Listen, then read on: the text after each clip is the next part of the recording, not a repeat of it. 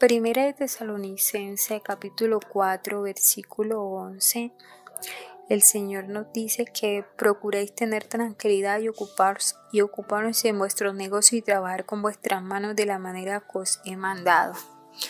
Aquí nos manda el Señor a, ocuparnos y a ser diligente, pero me llama la atención que eh, la primera parte de este versículo dice que procuráis tener tranquilidad.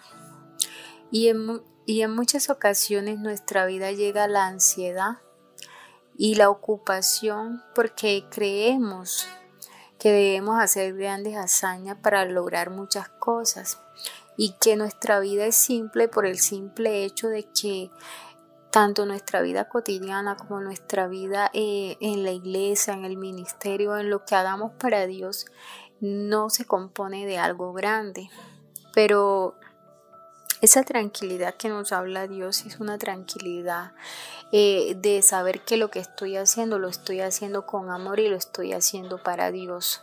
Aunque sean cosas que aparentemente sean sencillas, sean cosas que aparentemente eh, parezcan normales, pero esas cosas van a, determinar un milagro no solo en tu vida, sino en la vida de las personas que te rodean. Es decir, no tengo que esperar eh, ganar, eh, ir a las naciones y ganar multitud de almas. Yo puedo predicar en las personas que que me rodean, las personas que se encuentran en el momento que aún no conocen del Señor y así muchas cosas.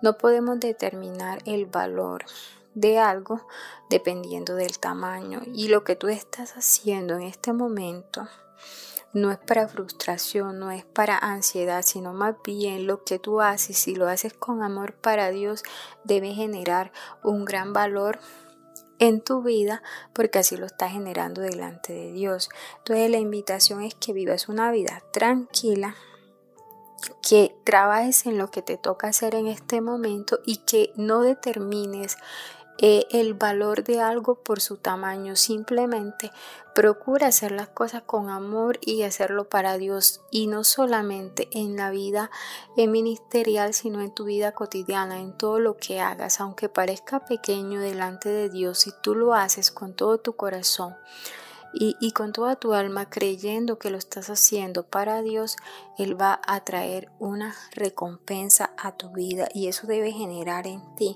una paz y tranquilidad. Siendo diligente en estas pequeñas cosas, el Señor mirará esto y hará grandes milagros en tu vida y en mi vida.